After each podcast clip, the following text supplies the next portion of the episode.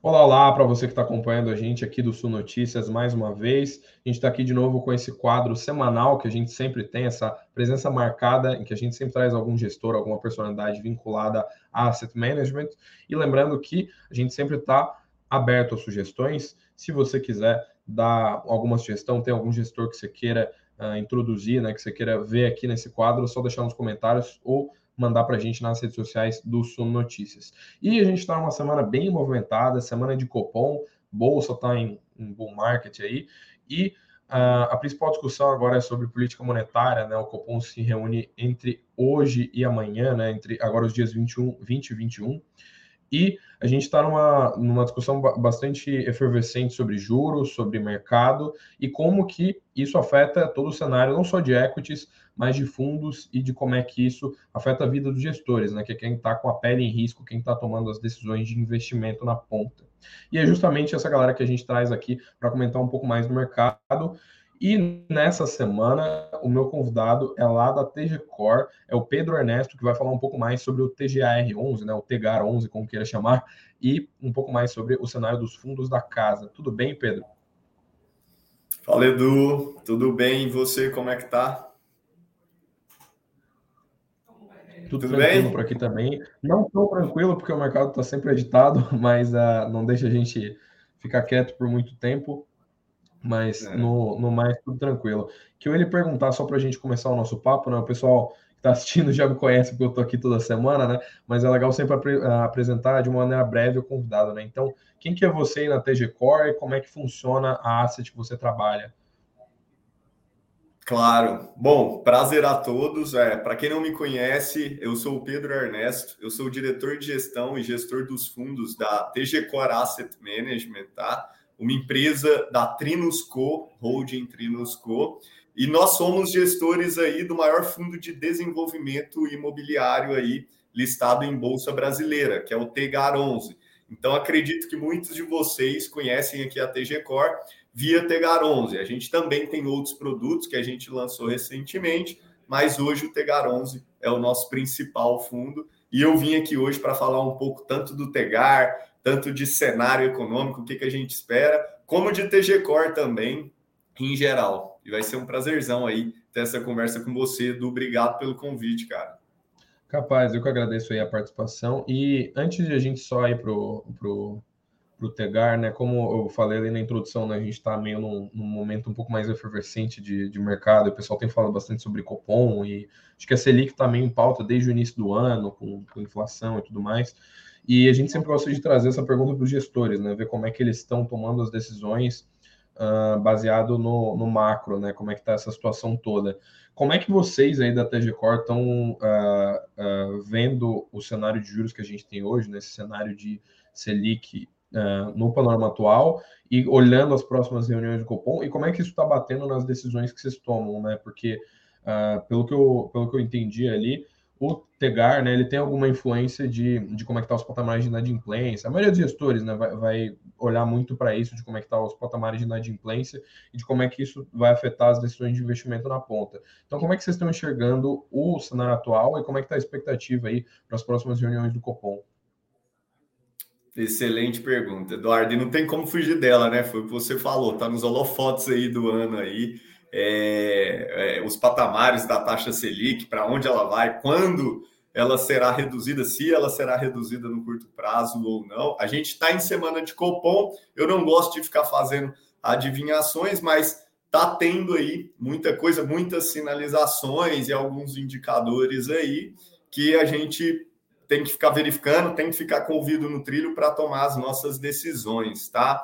É, então, como você bem falou, a gente está aguardando aí hoje um cenário de 13,75, realmente é um patamar bem elevado. Veio aí, não tem como falar da fotografia hoje sem falar do passado, do filme, do contexto. Então, veio de um cenário aí de Selic na mínima histórica, né? Devido a um, um, um, um acontecimento muito pontual na história da vida de todo mundo. Ninguém nunca tinha passado por uma pandemia, né? Então isso obrigou o Banco Central para fomentar aí a economia, para passar ali por aquele momento de pandemia, jogar essa taxa Selic lá no nível de 2% ao ano, coisa nunca antes vista na história desse país antes, né? E aí agora, depois, o nosso Banco Central, partir de janeiro de 21, começou a fazer essa subida aí, justamente prevendo a disparada da inflação que teve, né? O ano passado, há uns 18 meses atrás, começou esse início forte de inflação. E o Banco Central, que depois que passa, fica difícil, né? Ser analista de passado, mas depois que passa, a gente viu que o Banco Central tomou a decisão acertadamente, saiu na frente dos outros bancos centrais do mundo aí. Então, o, o, o Bacen aqui saiu, começou a fazer essa elevação de taxa aí, a enxugar o crédito antes dos outros bancos centrais do mundo, a partir de janeiro de 21, para conter a inflação, que depois veio essa inflação sim. E agora os indicadores desse ano e principalmente os indicadores dos últimos meses, o último mês, por exemplo, aí a gente já vê um arrefecimento dessa inflação. A gente já vê que a inflação foi acertada essa tomada de decisão e agora a gente está com o ouvido no trilho aqui para saber o que, que o Banco Central vai fazer. Uma coisa muito importante de comentar aqui, Edu, não é porque a gente teve um arrefecimento no último mês é, o Banco Central, na verdade, quando ele vai tomar uma decisão de inflação, é, ele olha o futuro, na verdade. Quando o Banco Central toma uma decisão de corte de inflação hoje, ou não de corte, né, ou de manutenção, o impacto total da decisão que ele toma hoje vai se concretizar, vai chegar na economia real de fato em aproximadamente um ano e meio. 18 meses, mais ou menos 18 a 24 meses. Então, a partir de um ano e meio, a decisão que ele toma hoje vai impactar a economia real. Ou seja, a inflação corrente atual do último mês está muito mais. É, ela tem muito mais fatores da decisão que o Banco Central tomou há 18 meses atrás do que propriamente a que ele tomou na última reunião do Copom. Então é importante a gente ver sim a inflação corrente atual, mas é importante a gente olhar sim a inflação daqui dois anos, daqui um ano e meio, é, para a gente tentar ver para onde o Banco Central vai no segundo semestre, que é isso que está todo mundo aí perguntando e está todo mundo falando, né? Poxa, vai cortar, tá alto, tá, não, não tá. Inclusive, a gente está tendo uma queda de braço aí, né, entre o governo e o Bacen, está tendo algumas discussões ali do Campus Neto, mas vamos aguardar, cara. O resto é futurologia, é... e aí a gente pode falar do que das ações que a gente está tomando aqui é, sobre esse cenário aí de, de Selic alta, né? O que, que a gente fez e o que, que a gente vem fazendo para os próximos meses. É justamente isso que eu ia lhe perguntar, se, o, se vocês têm. É, a gente viu os dados de inadimplência ser bem olhando um pouco mais para equities, né, o, os bancos terem, alguns bancos terem influência bem grande, né, de inadimplência nos balanços, terem reportado um pouco mais de relevância, e o, e o aproveitando esse gancho, né, só para explicar para o pessoal, né, o Tegar é mega popular, né, só não me engano, vocês têm cerca de 100 mil cotistas, você tem um patrimônio líquido relevante, e o, uh, mas assim, para quem não conhece assim, exatamente como é que funciona o fundo, né, tipo, qual é a estrutura dele, e o como é que ele se caracteriza ali enquanto fundo e como é que o é, no que que digamos assim a Selic bate nele, né? Se a inadimplência penaliza vocês, o que que, que que tira mais o sono dos gestores, digamos assim, quando você tem a mudança no, nas questões de discussões de juros? Isso. O Tegar bateu 100 mil cotistas, então você está com o número bem atualizado aí. Bateu pela primeira vez 100 mil cotistas no último mês. Hoje a gente está com 105 mil cotistas aproximadamente. Um marco histórico que, inclusive, a gente comemorou aqui. E hoje ele está com 1,8 bilhões sob a sob, de, de, de PL aí, é, sob gestão, tá? É, e é o maior, como eu falei, o maior FII de desenvolvimento imobiliário.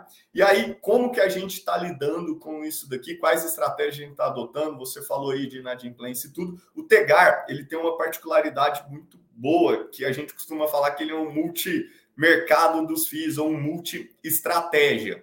É, Para quem não sabe, o Tegar, ele é um fundo de desenvolvimento barra híbrido, né? O que, que, é isso? Eu invisto tanto em equity, preponderantemente em equity, mas a gente também investe em CRIs. São as duas formas de investimento do Tegar. Pedro, em que tipos de ativos que vocês investem mais? Ativos residenciais para desenvolvimento. Então, a maioria da nossa carteira são equities de loteamentos residenciais. A segunda maior parte da nossa carteira, do nosso portfólio do Tegar, são equities de incorporações verticais residenciais. Então, isso tudo aí já dá uns 70% do meu portfólio. E o restante, eu tenho aproximadamente um pouco menos agora de 10% de CRI, mas historicamente o Tegar sempre carregou mais. Mas agora, conforme o meu equity foi maturando, o que é maturar? Eu acelerei as vendas, eu tive mais vendas, eu evoluí as obras, estou concluindo, estou entregando, isso possibilitou que eu reduzisse o número de CRI para investir em mais equity. Então, hoje eu tenho aproximadamente 10, 8% de CRI no Tegar, é, e o restante eu tenho, são as alocações táticas aí, que é até 20% do meu portfólio, que eu posso investir. Então, a gente tem dois shoppings na carteira, um shopping na carteira, desculpa. É, a gente tem um pouco ali de, de, de, de multipropriedade, uma leve exposição em multipropriedade. Então, e aí, o que, que isso significa, tá? Isso significa que eu posso ajustar aqui, eu tenho um mandato que eu posso ajustar o portfólio conforme a música está tocando. A música do quê? Do cenário econômico. Então, eu posso ir mais um pouco para uma carteira de loteamento, eu posso aumentar um pouco mais a minha carteira em incorporação vertical, quando eu vejo uma oportunidade em incorporação vertical, eu posso segurar com a taxa Selic subindo, naturalmente as taxas dos CRI subiram também, e aí com isso eu posso segurar e começar a originar mais CRI. Então, para se ter ideia, é a segunda vez o Tegar, ele é de 2016, ele foi listado em bolsa em 2017. Então a gente já tem um histórico aí de seis para sete anos de histórico no Tegar do portfólio dele. Então já é a segunda vez que a gente está passando por um momento de taxa Selic nesse patamar. Quando a gente nasceu com o Tegar lá em 2016, 17, os níveis da taxa Selic eram aproximadamente também 13 a 14%. Então a gente já passou por isso. E naquela época foi quando a gente conseguiu fazer até as melhores oportunidades de aquisição, as melhores oportunidades de CRI, CRIs com remunerações gordas, mas com um risco bem ajustado. Então eu conseguia ganhar esse spread aí. E agora a gente viveu esse momento de novo. Então a gente deu uma defendida no caixa, justamente para a gente ficar mais sniper e identificar essas boas oportunidades que vão surgir em momentos de Selic alta, tá? Então, essa particularidade do Tegar de me deixar um pouco solto ali, lógico, dentro do regulamento, eu consigo ajustar o meu manche conforme o cenário econômico está tocando para a gente surfar as melhores oportunidades, tá? Perfeito. E um pouco nessa linha aí, né? Só para só falar um pouco de uma de um tópico um pouco mais recente, né? Sempre que a gente traz gestor de FIA ou de fundo, né? Esses fundos Fiagro, né? Qualquer tipo dessa classe de fundo que tem esse esse tipo de estrutura, a gente gosta de falar bastante sobre como é que tá os dividendos recentes, né? E como é que uh, como é que a carteira tá tá pingando na, na, conta do cotista, basicamente, né? Então, se a gente traz alguém aqui que gosta de explicar que os contratos vão do, do mês tal, né, sei lá, fevereiro foi é um mês que é mais tem menos dias úteis, aí os contratos de crédito são apurados por, por dia útil, às vezes afeta o dividendo. Então a gente sempre gosta de trazer o gestor aqui para explicar um pouco como é que está o overview da distribuição de proventos e aproveitando esse gancho, né? Tem uma notícia que, inclusive, está lá no site do Sul Notícias, que é a, última, a distribuição mais recente, né? Do Tegar 11, que é essa distribuição de R$ 1,36 por cota, que foi né, anunciada ali, foi, foi, agora no comecinho do mês, né? Matéria do dia primeiro, inclusive. E, o, e vocês, salvo engano, né, foi a, vocês aumentaram sucessivamente os dividendos, né? O que está acontecendo com a carteira? Basicamente, como é que está o overview hoje? que está fazendo com que vocês consigam ter essa distribuição de proventos aí nesse nível? Como é que está Uh, o que, que tem no, na carteira de vocês que, tá, que fez com que vocês conseguissem uh, incrementar essa, esses proventos nos últimos meses?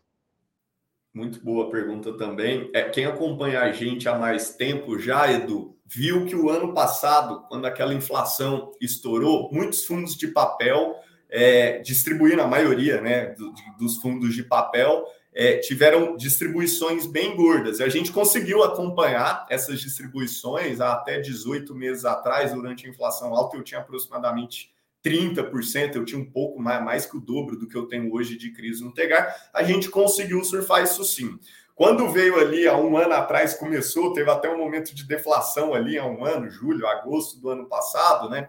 Muitos fundos de papel sentiram essa queda na inflação e reduziram a distribuição. E o Tegar, para quem acompanha a gente, foi diferente. Na verdade, o ano passado a gente teve até uma subida crescente aí na contramão aí da inflação arrefecendo aí, a gente teve uma subida de dividendos e chegava muito esses questionamentos. A gente conseguiu passar pela, defla, pela deflação entregando o mesmo patamar ou até em patamar crescente de distribuição. E o que que isso se deve, tá? Conforme eu falei, o Tegar é um fundo híbrido. As distribuições dele vem parte de CRIs e a grande maioria vem dos equities.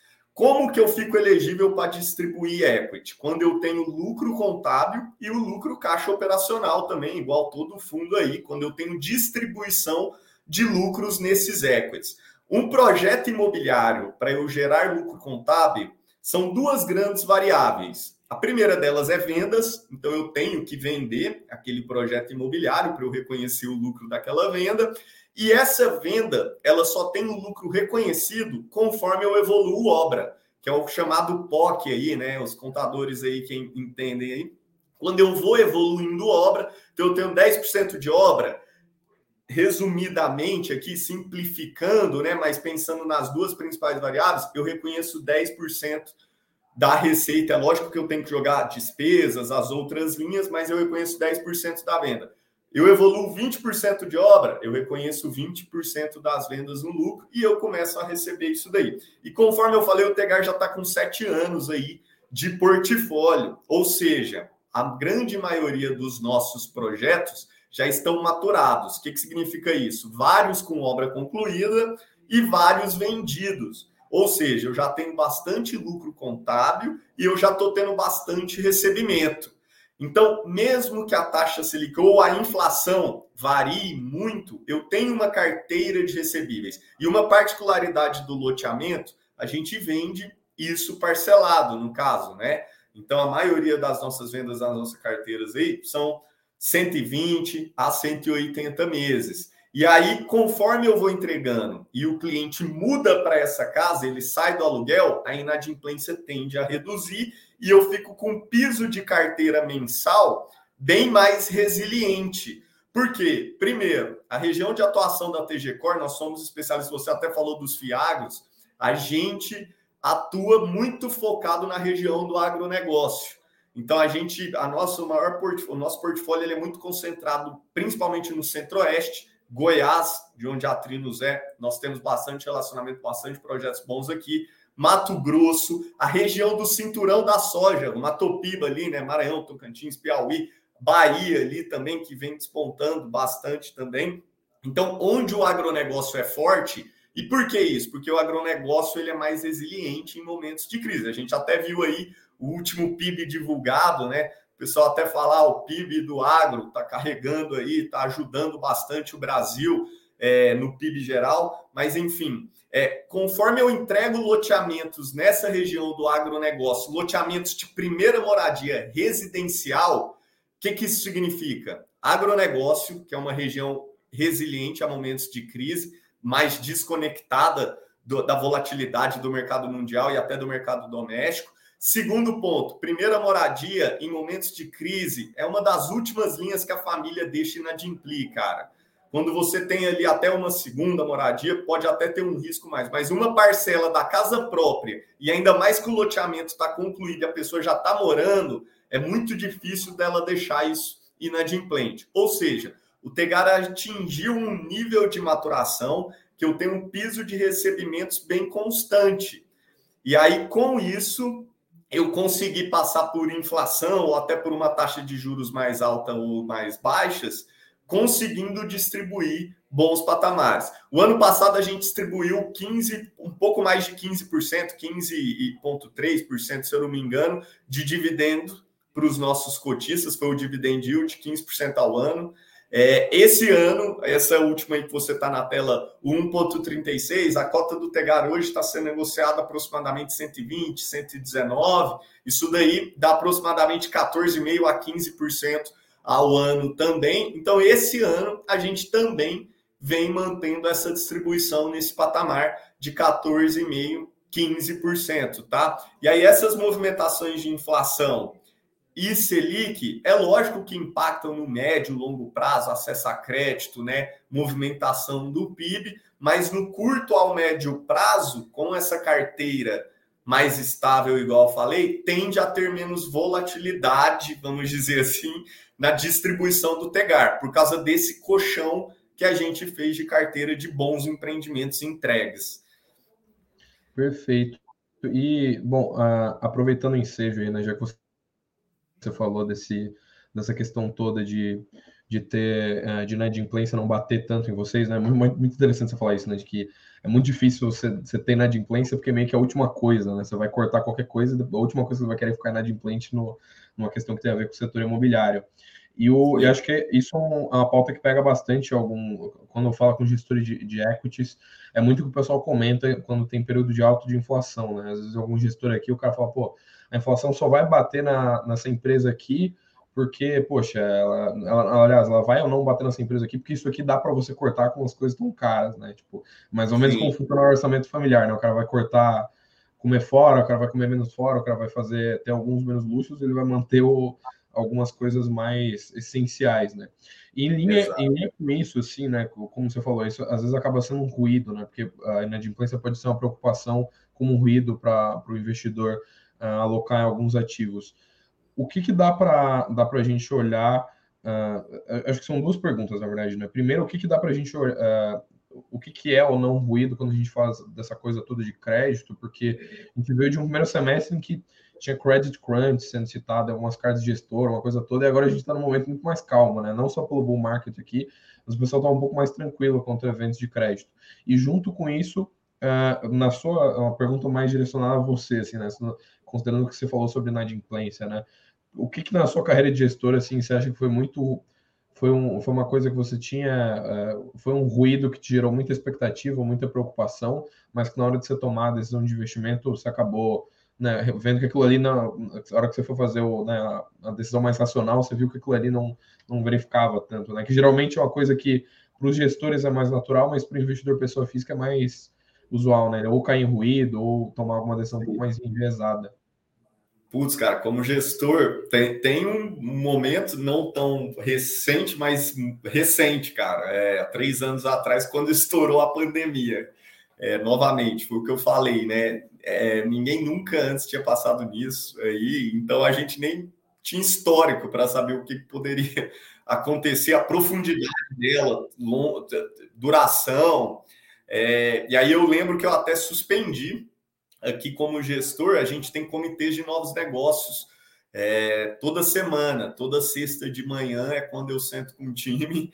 É, minha sexta de manhã, minha agenda é travada e eu vou ver as operações é, que a gente vai alocar ou não, tá? E aí eu lembro que eu suspendi em março, na última semana de março ali, eu suspendi por dois meses o comitê de novos negócios. A gente tinha recurso em caixa, tá? Só que eu falei, cara, não vou tomar decisão nenhuma, é, não tenho nem assim, não, não, não, tem como eu tomar uma decisão racional do, de tudo que eu conheço, de tudo que eu estudo, que eu acompanho, porque eu, tudo agora cai por terra, né? É uma variável que ninguém está acostumado a precificar.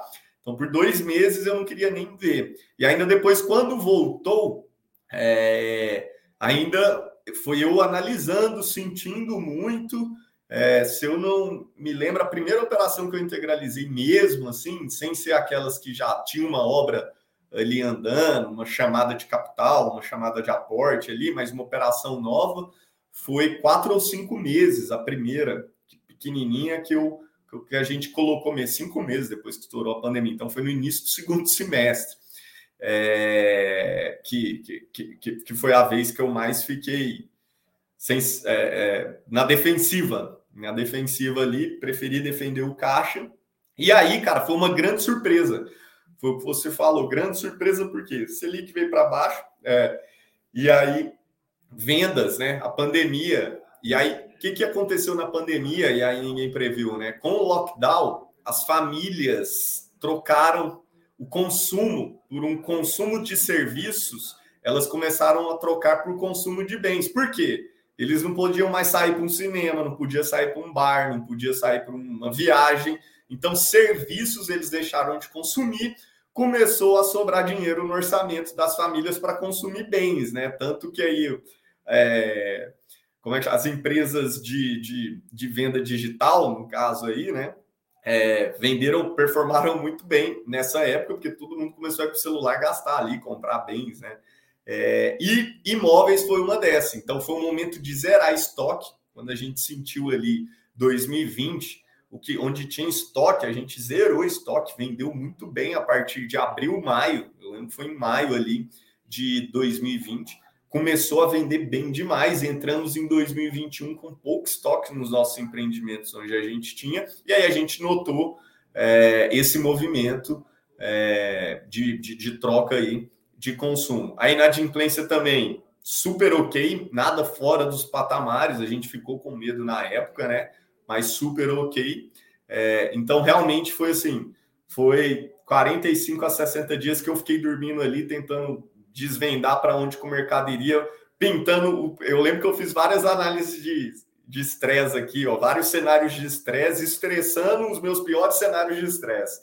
E no final não chegou nem perto de se concretizar, pelo contrário, é, a gente fez foi vender bem, receber bem de carteira, é, e graças a Deus deu, deu, graças a Deus assim, economicamente para o nosso fundo é, deu tudo certo. Foi o contrário do que eu imaginei. Mas foi, foi, foi um friozinho na barriga, viu? Perfeito. É, imagino, acho que para todo mundo, né? Acho que eu conheci poucos gestores que não tiveram essa, um pouco dessa sensação, né? E o, olhando para ah, um pouco em linha do que eu, que eu tinha comentado ali, né? Eu acabei fazendo duas, uma, um pacote, né? acabei fazendo duas perguntas, mas só um pouco ali do que eu falei de, de evento de crédito, né? a gente sempre gosta de falar porque uh, é, um, é um cenário que acaba envolvendo bastante FIIs e o resto do mercado em geral, né? Quando você tem alguma questão de algum evento, não só evento de crédito, né, mas como é que está a percepção do, do, mercado sobre ativos de crédito de, de, maneira global, né? Então, lembro de acabar lendo alguns relatórios gerenciais, coisas assim, o pessoal sempre citava ou light ou americanas, né? Mesmo que seja empresa de bolsa, era, era um evento de crédito, né? O pessoal citava esse tipo de coisa. E como, como eu citei ali, né, o pessoal acabou passando ao longo do começo do ano, né, o primeiro semestre, tendo muita preocupação com crédito, e agora que a gente está nessa metade do ano aí virando para o segundo semestre, a gente está com um pouco mais de gente um pouco mais tranquila com relação a crédito e com é, e um pouco menos de pessimismo quando a gente olha para os ativos daqui, né, pro, especialmente para equities no, no Brasil, não só pelo bull market, né, mas de maneira global, assim. E como é que está a percepção de vocês sobre esse assunto, assim? Como é que vocês estão olhando para esse cenário enquanto gestores? Cenário de crédito, você está falando? Isso, exatamente. Uhum. Cara, então, é... lógico, a Selic influenciou bastante, né? A gente viu aí é, a intensificação aí do enxugamento de crédito a partir realmente esse ano, né? Esse ano aí, no, no último tri do ano passado para esse ano. É, a gente tem bastante projeto é, em fase de obra, bastante incorporação vertical, e aí algumas delas até usam financiamento à produção a taxas atrativas que tinha há dois anos atrás, há um ano atrás, bastante atrativo. Então a gente olha muito esse mercado também, até porque quando é viável, isso gera uma rentabilidade muito boa aqui para a gente, né? E aí realmente teve esse movimento de enxugar o crédito, os bancos ficaram mais restritivos. Normal, é, um, um, um, tanto de incerteza aí, que, que, que a taxa Selic lá em cima, todos os bancos centrais enxugando também o crédito no mundo inteiro, tá?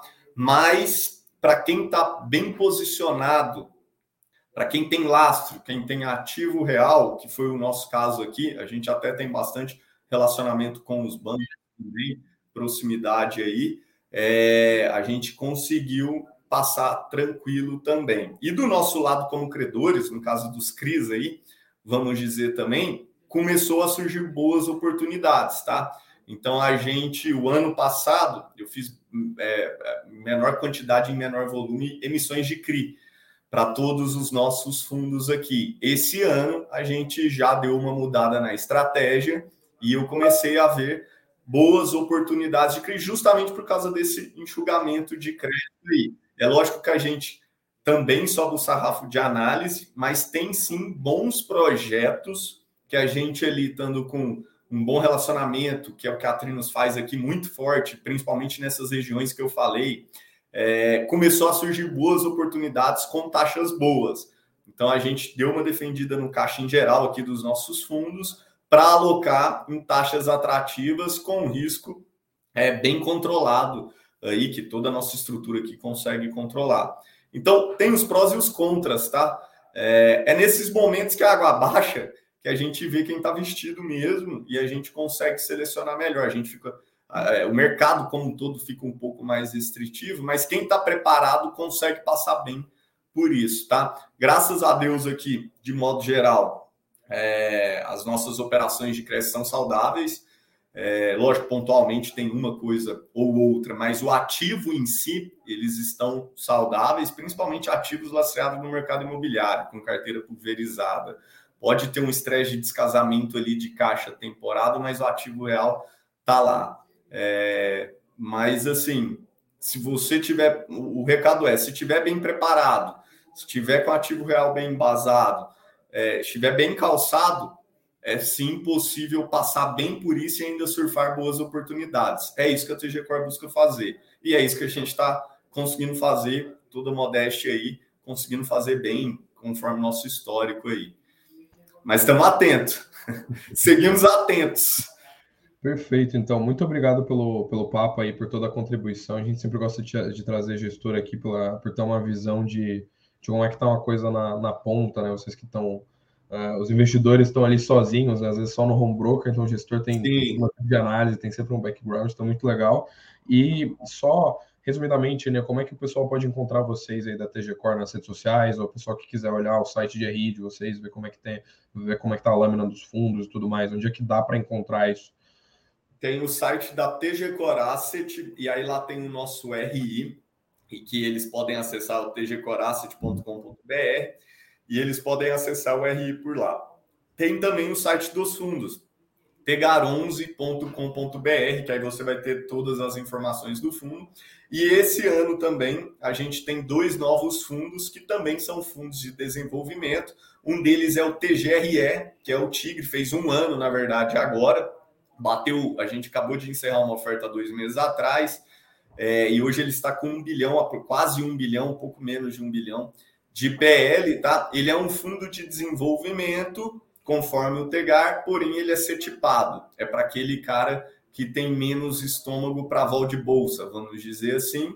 Então, ele é setipado. É, e também tem o TGRI, que é a mais nova aí, inovação aí. A gente fez é, o IPO dele, vamos dizer assim. Na verdade, ele já tinha um ano de histórico, mas a gente saiu para mercado com ele no último mês, que ele é um fundo de desenvolvimento, assim como os outros dois irmãos dele, setipado, mas ele tem uma classe de cotas de sênior. Então, a subordinada, quem está na subordinada somos nós aqui da Trinos, os sócios da Trinos, eu como gestor da Trinos e sócio também, estou tô, tô na subordinada, e a sênior paga CDI mais dois para os nossos cotistas de dividendos todos os meses aí, podendo até ser mais que CDI mais dois, tem umas regrinhas lá de rentabilidade excedente na subordinada, a gente derrama parte. Então, o piso é CDI mais dois. Nesse novo fundo, a gente acabou de fazer uma rodada de captação, é um fundo novo, está com 100, pouco mais de 100 milhões de PL, 105 milhões de PL. Todas essas informações vocês podem achar com os nossos RIs no site da tgcorasset.com.br e também tem aí as redes sociais no Instagram, também tem é, o Instagram da TG Cor. Perfeito, então, obrigadão é pela, pela, pela participação aí, sempre prazer trazer os gestores aqui. E lembrando só, né, o Pedro já fez o jabá dele, agora tem que fazer o meu, né? Sempre que o pessoal que está acompanhando aqui, eu mostrei na tela os dividendos do Tegar 11, mas se vocês conferirem lá nas notícias, tem notícias sobre o Copom essa semana. Uh, teve, teve analista cortando previsão para o dólar no final do ano nesse, nesses últimos dias. Tem muita coisa acontecendo. A gente está toda, parece que toda semana caótica no mercado, né? Então a gente tenta resumir as coisas que resumir o que, o que move o mercado lá nas notícias que a gente dá e sempre com parecer de analista, sempre com comentário de alguém que está uh, bem embasado aí para comentar as notícias. Então, muito obrigado aí para você que está acompanhando a gente. Não esquece de sentar o dedo no like, de se inscrever no canal e também de acompanhar os outros vídeos aqui. Vai lá na playlist do Gestão Ativa, a gente tem toda semana conversa com gestores, então você pode ir lá e acompanhar as outras edições também. Muito obrigado, Pedro, e muito obrigado para você que está assistindo. Um abraço e tchau, tchau. Valeu, Edu. Abraço.